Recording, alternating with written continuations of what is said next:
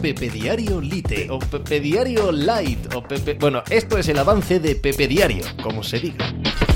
Hola, ¿qué tal? Hoy estamos al lunes 21 de noviembre del año 2022. Oye, complicado de tragar el inicio del Mundial, ¿eh? Muy duro, muy, muy duro de tragar. El fin de semana que nos ha dado Infantino con una serie de apariciones públicas, de declaraciones, de eh, épicas eh, referencias al inicio del Mundial eso, eso no hay quien lo pague, porque entre la vergüenza ajena que produce ver a un eh, directivo de una organización como la FIFA, tan corrupta como la FIFA, en un entorno tan imposible de obviar como es este Mundial de Qatar. Si a eso le sumamos unas ceremonias de inauguración que, en mi modo de ver, pegan poco con el fútbol, pegan más con otros acontecimientos deportivos como podrían ser los Juegos Olímpicos, quizás más exóticos, el fútbol tiene muy poquito de exótico, ni su filosofía, ni sus seguidores, ni lo que significa un Mundial, estamos mucho más al turrón llegando a el partido inaugural en sí mismo, con el eh,